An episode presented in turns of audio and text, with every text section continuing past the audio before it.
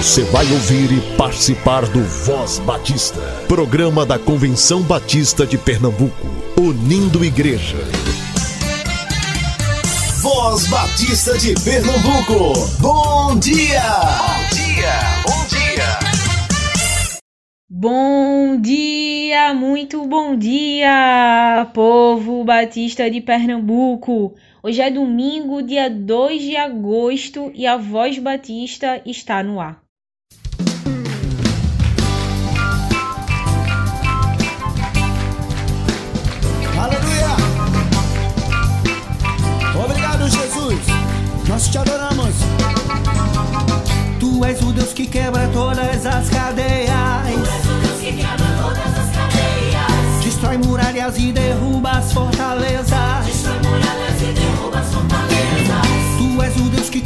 Todas as doenças. Tu és o Deus que cura todas as doenças. Que purifica, justifica e santifica. Tu és tremendo, maravilhoso e conselheiro, vitorioso, leão de Judá. Tu és a fonte de água viva, bem cristalina, que me sacia e me faz cantar.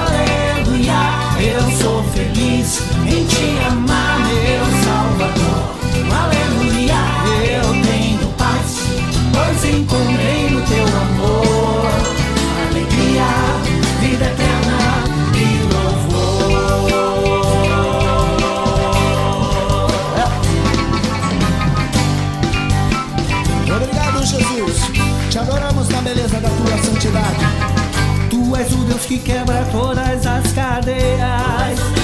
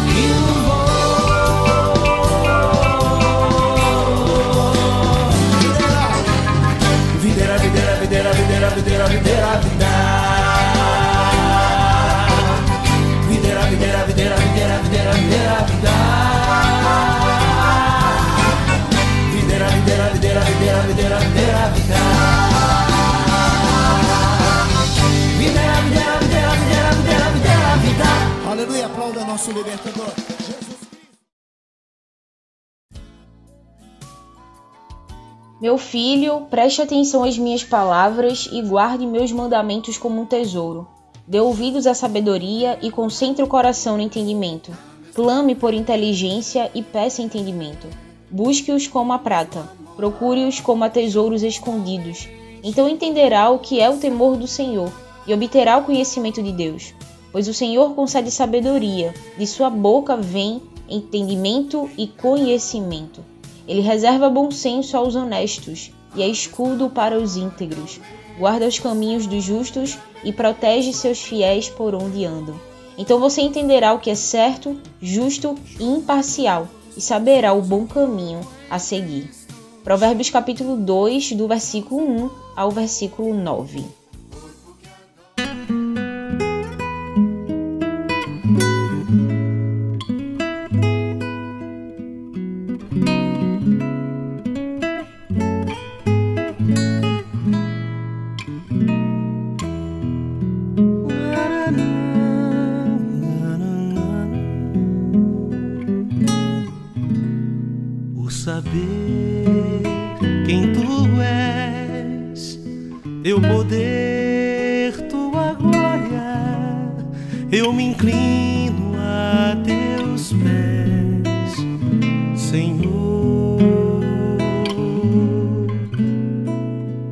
saberes quem sou, meu sofrer, minha história prova o meu coração, Senhor.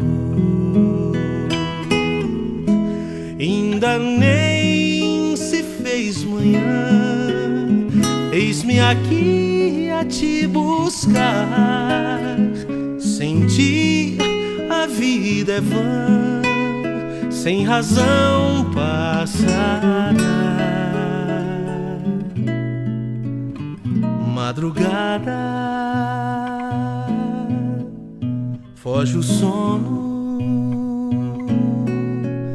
e é tão bom saber que estás aqui,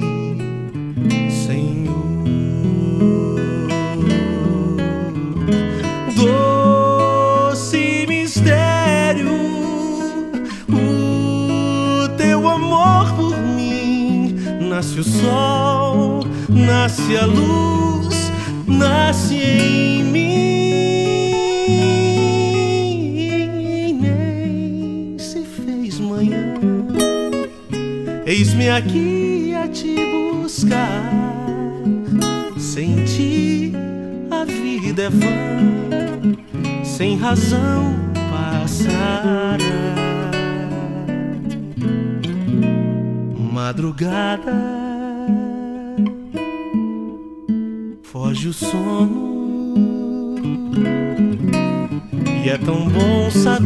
estás aqui, Senhor. E é tão bom saber que estás aqui.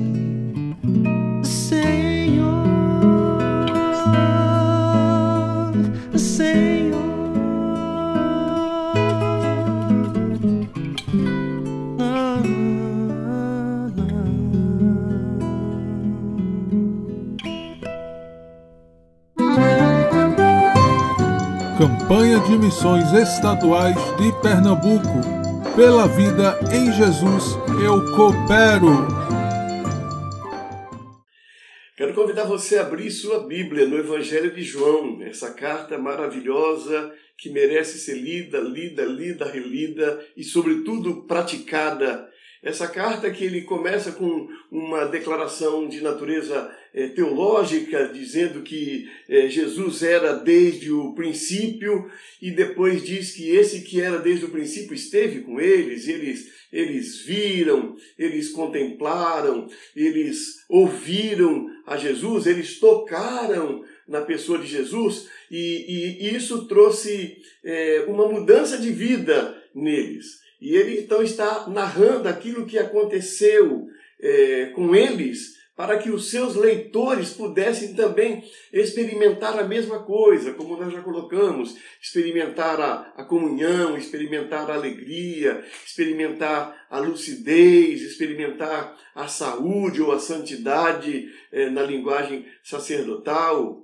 Ele, ele vai nos ensinar que esse contato com Jesus produz alguma coisa boa para a nossa vida. No capítulo 2, ele diz que nós não devemos pecar, que essa é a regra geral para a nossa vida. Mas se nós pecarmos, nós temos um advogado, e nós já falamos sobre isso na, na mensagem passada, e que nós temos Jesus como propiciador, não só aquele que, que na linguagem sacerdotal, dos rituais religiosos judeus, ele abranda abrandava a fúria de Deus, mas mais também a ideia daquele que desinfecta-nos dos nossos pecados para que nós possamos chegar até Deus que Deus é santo. No versículo 2 do capítulo 2, ou melhor dizendo, no versículo 3 do capítulo 2, ele começa uma outra expressão. Ele diz assim: Sabemos que o conhecemos se obedecermos aos seus mandamentos. Aquele que diz, eu o conheço, mas não obedece aos seus mandamentos, é mentiroso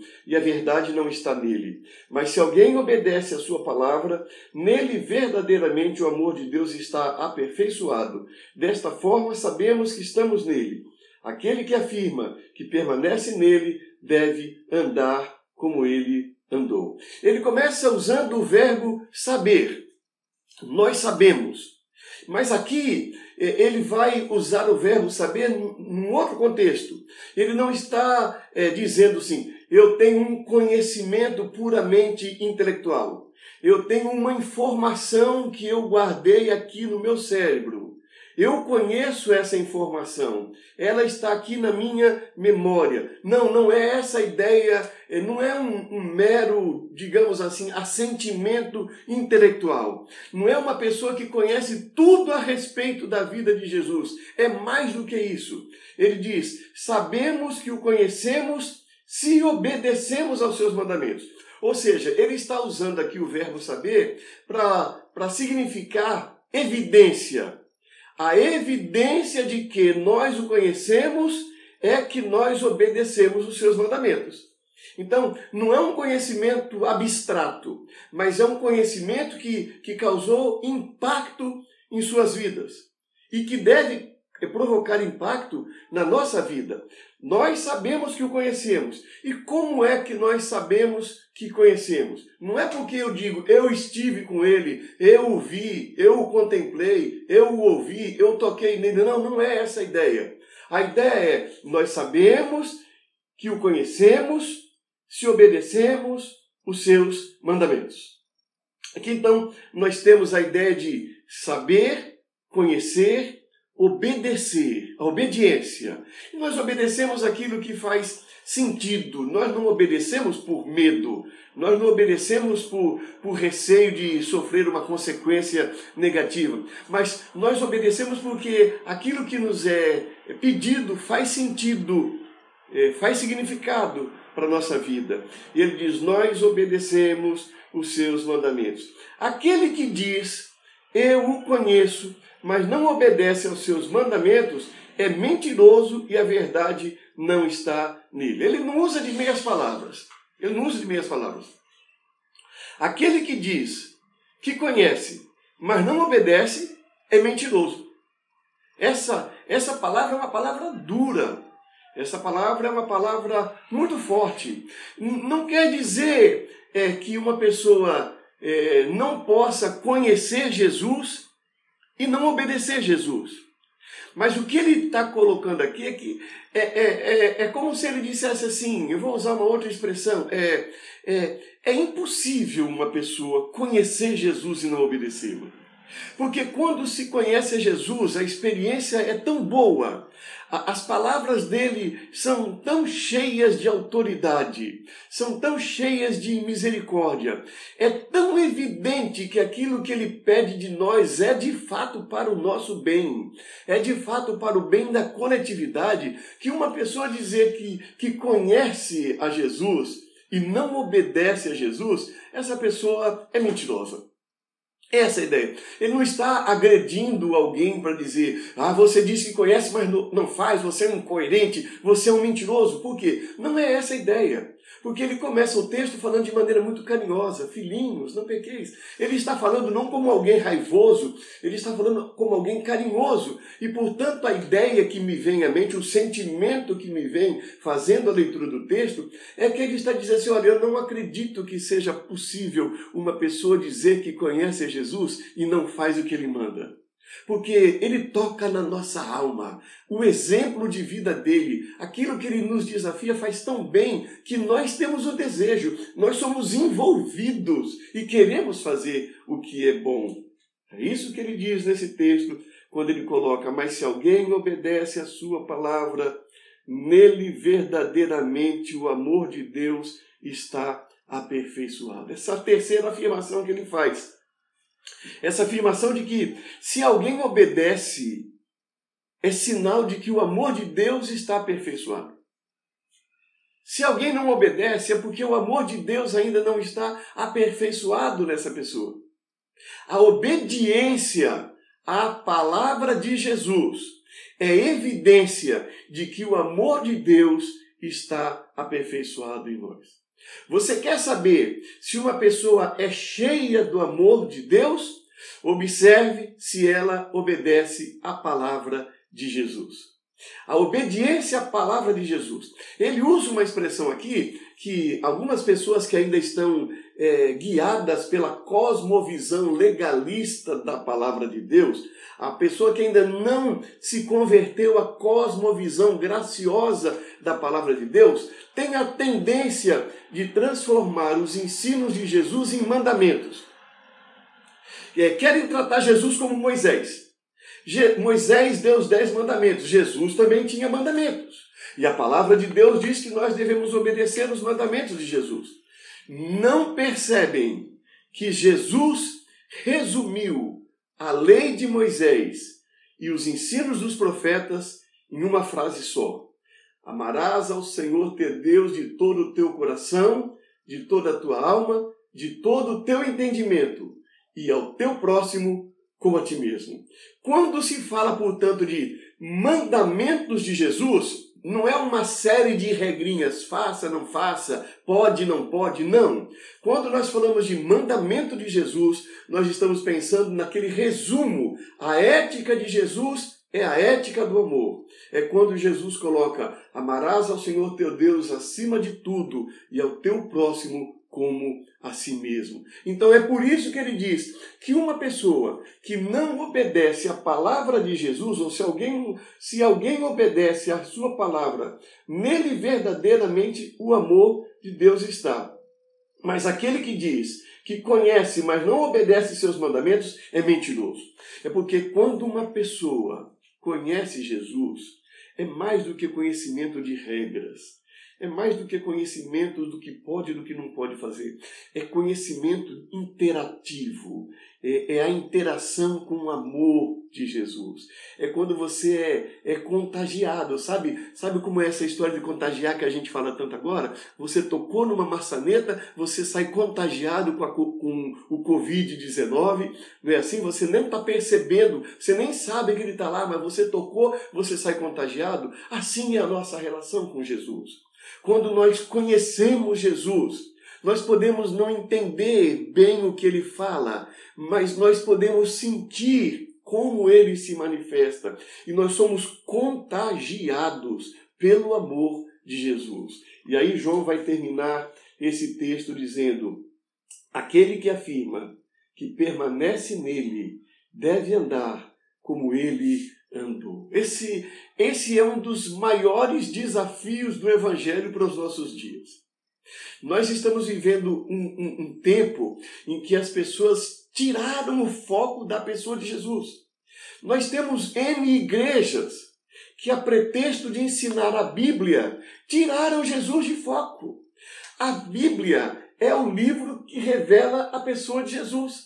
A nossa fé está firmada em uma pessoa e não em um livro, já disse um pensador. Mas o único lugar que nós encontramos informações a respeito dessa pessoa é um livro. Por isso, é quase que inseparável a pessoa de Jesus das Escrituras Sagradas. Mas o fato de ser quase inseparado não quer dizer que nós não, é, nós não possamos perder o foco. É possível que alguém perca o foco. Eu, eu costumo dizer assim: é como o médico lhe dá uma receita. Então você pega a receita do médico e começa a estudar a receita, e estudar a receita, e fica empolgado com a receita, e coloca a receita no seu bolso, e leva a receita com você para a farmácia, e leva a receita com você para o hospital, e você gosta tanto, tanto, tanto da receita que você esquece que a receita é apenas um meio para revelar aquilo que está escrito lá, que é o remédio. E você então tem a receita, mas você está com o foco no remédio. Você chega na farmácia e diz assim: aqui nessa receita está escrito que eu devo tomar este remédio. E o seu foco é o remédio. Assim é a Bíblia e Jesus. Você pode gostar muito da Bíblia. Eu gosto muito da Bíblia. Mas quando eu abro a Bíblia, eu abro para dizer o que, que ela fala a respeito de Jesus. Porque o texto é muito claro. Ele diz assim: aquele que afirma que permanece nele deve andar como ele andou. Aquele que afirma que, que permanece em Jesus deve andar como Jesus andou. Esse é o grande desafio, porque se nós mudarmos de foco, nós vamos começar a é, querer fazer os cerimoniais do Velho Testamento, nós vamos querer pegar é, moral do Velho Testamento, nós vamos querer pegar moral dos tempos de Paulo, nós vamos começar a olhar para o moralismo, nós vamos dizer assim: é porque está escrito na Bíblia. Mas os batistas brasileiros, da Convenção Batista Brasileira, na declaração doutrinária, eles foram muito sábios. Quando fala a respeito da Bíblia, o último ponto termina dizendo: e a Bíblia deve ser interpretada à luz da vida e dos ensinos de Jesus. Porque é nesse espírito que os batistas entendem a Bíblia. Entendem que aquele que afirma que permanece nele deve andar como ele andou. Então, Jesus é o nosso referencial de conduta. Jesus é o nosso referencial de ética. A moral deve passar pela crítica da vida de Jesus. A moral deve passar pelo crivo dos ensinos das palavras de Jesus. Porque aquele que diz que permanece em Jesus deve andar como Jesus andou. Nós estamos precisando muito muito. É, eu estava vendo uma chamada para uma live na internet, um debate que é bem interessante, que dizia mais ou menos assim: por que as igrejas evangélicas estão crescendo e os problemas sociais continuam aumentando? Isso é uma interrogação que nós temos. Porque se Jesus disse que nós somos o sal da terra e a luz do mundo, e as igrejas estão crescendo tanto, os problemas continuam aumentando? Por que, que o estado do Rio de Janeiro, sendo um dos estados onde os evangélicos chegam a 50% ou mais da população, é o estado de maior corrupção no, no poder público do Brasil hoje? Como é que nós explicamos isso? Como é que nós explicamos isso? Como, como é que nós explicamos um homem que tem tornozeleira eletrônica no pé, indo para a televisão falar de, de honestidade, de que nós devemos unir a nossa fé em favor da família? Como é que nós podemos entender isso? Uma pessoa que, que está falando em nome de Deus, está com uma tornozeleira eletrônica e está roubando a população? Porque não entendeu que não basta ir para uma igreja, não basta ler a Bíblia é preciso que conheça esse texto. Aquele que afirma que permanece em Jesus deve andar como Jesus andou. Esse é o grande desafio, irmãs e irmãos dos nossos dias. Nós estamos tendo liturgias maravilhosas e eu sou a favor de liturgias maravilhosas.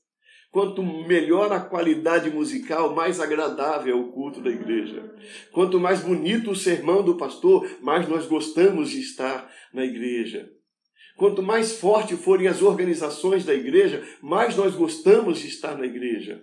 E aí as pessoas começam a ir à igreja por causa da música maravilhosa, do belo sermão do pastor, porque a igreja tem uma estrutura fantástica, mas essas igrejas estão se enchendo, se enchendo, e as pessoas estão saindo e fazendo a mesma coisa. Jesus não está significando nada para suas vidas. Por isso continua a corrupção nos, nos, nos governos. Por isso nós temos líderes políticos falando a palavra de Deus e agindo como se fosse da palavra do diabo. Dizendo que creem, creem menos do que o diabo, porque o diabo pelo menos crê e estremece, segundo Tiago, e alguns dizem que creem não estão nem aí com toda a maldade que está acontecendo, com toda a dor, com todo o sofrimento da humanidade. Porque nós estamos focando na religiosidade, nós estamos focando no que é secundário, nós não estamos prestando atenção naquilo que é prioritário, que é a pessoa de Jesus Cristo. Eu termino. Sabemos que o conhecemos se obedecemos aos seus mandamentos. Aquele que diz, eu o conheço, mas não obedece aos seus mandamentos, é mentiroso e a verdade não está nele. Mas se alguém obedece à sua palavra, nele verdadeiramente o amor de Deus está aperfeiçoado. Desta forma sabemos que estamos nele. Aquele que afirma que permanece nele deve andar como ele andou. Você afirma que é servo de Jesus? Você afirma de maneira tão bonita como nós estamos afirmando, pela vida em Jesus eu coopero? Se você afirma pela vida em Jesus eu coopero, comece cooperando, não é dando oferta para missões, não. Eu gostaria que você desse oferta para missões, porque eu sou pastor de uma igreja, porque sou secretário-geral interino da Convenção Batista de Pernambuco e quero que as igrejas deem oferta para que nós possamos sustentar e sustentar bem muitos, muitos missionários e muitos dos nossos missionários. Mas quando nós dizemos pela vida em Jesus eu coopero, se eu digo isso, comece cooperando pelo seu modo de viver. Eu devo começar a manifestar que eu coopero pela vida em Jesus eu coopero, manifestando isso, procurando andar como Jesus andou, falando como Jesus falou, abraçando como Jesus abraçou, amando como Jesus amou, querendo ver as pessoas mais felizes como Jesus quis. Que Deus nos abençoe a entender essa palavra e a colocá-la em prática em nossa caminhada de vida.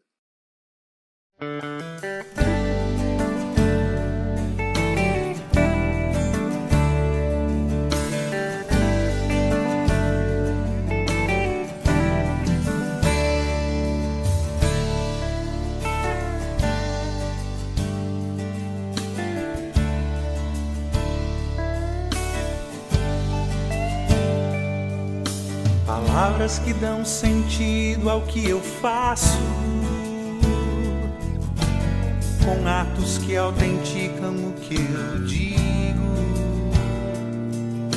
a marca que deve sempre andar comigo,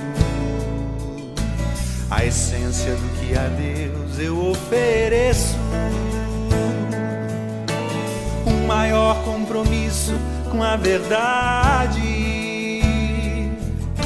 em passos que não desviam do seu caminho, mesmo se for preciso andar sozinho. O anseio de viver com integridade é fruto de um coração que deixa se amolecer, banhado por contrição, disposto a obedecer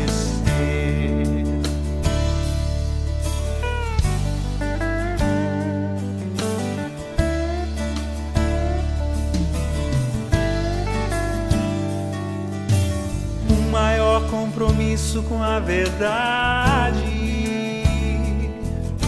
em passos que não desviam do seu caminho, mesmo se for preciso andar sozinho. Anseio de viver com integridade é fruto de um coração que deixa se amolecer banhado por contrição, disposto a obedecer. É fruto de um coração que deixa se amolecer,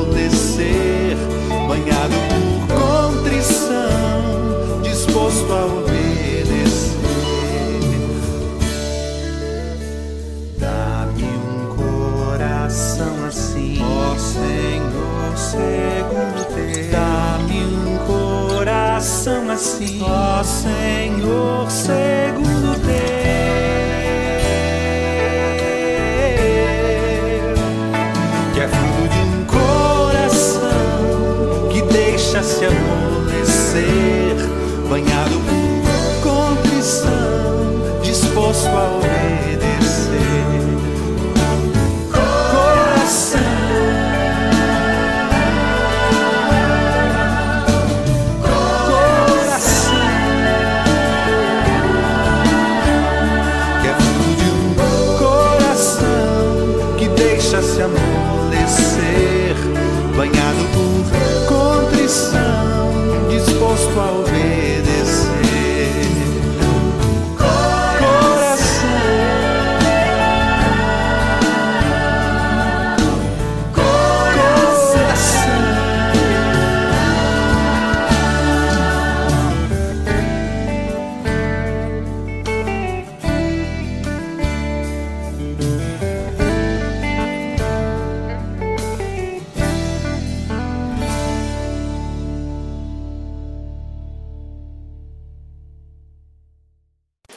Você ouviu e participou do Voz Batista, programa da Convenção Batista de Pernambuco, unindo igreja. Obrigado por sua atenção e companhia. Até a próxima edição.